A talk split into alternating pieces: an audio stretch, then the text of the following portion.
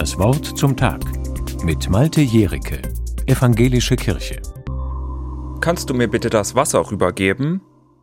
Eine banale Frage, tausendmal gehört, tausendmal beantwortet mit einer freundlichen Geste. Heute ist die Anstoß für eine interessante Geschichte. Wie kannst du mich um etwas zu trinken bitten?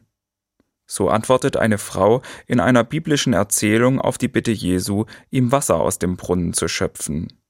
Es schickte sich damals nicht, dass ein alleinstehender Mann und eine Frau sich in aller Öffentlichkeit unterhielten, zumal die Frau auch noch mehrfach geschieden war und unverheiratet mit einem Mann zusammengelebt hat. Mehr gesellschaftliches Abseits ging zur damaligen Zeit kaum. Außerdem, Jesus war Jude, die Frau Samariterin, das waren damals zwei rivalisierende Glaubensgruppen. Eine wie sie kann einem wie Jesus doch nicht das Wasser reichen. Obwohl das alles im Raum steht, hat Jesus die Frau angesprochen und sie gebeten, ihm etwas zu trinken zu geben. Wahrscheinlich hat die Samariterin erwartet, dass Jesus ihr Vorwürfe macht und versucht, sie auf den richtigen moralischen Pfad zu führen. Das kennt sie nämlich schon.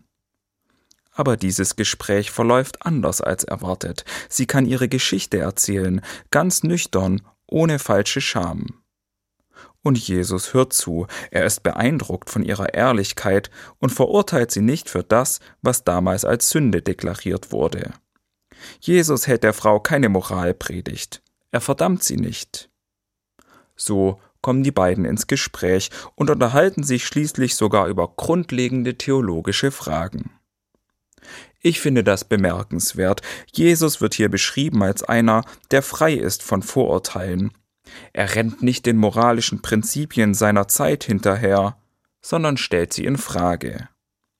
Und so kann die Samariterin im Verlauf des Gesprächs ihre Scheu ablegen. Sie ist begeistert von Jesus und erzählt allen im Dorf von ihrer Begegnung.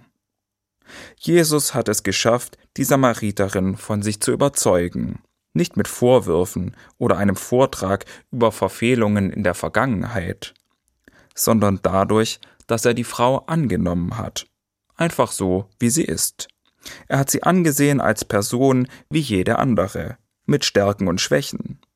Er hat der Samariterin nicht eingehämmert, sich zu ändern, und sie gerade deshalb für sich gewonnen. Und so auf Menschen zuzugehen, finde ich auch 2000 Jahre nach Jesus immer noch ziemlich überzeugend.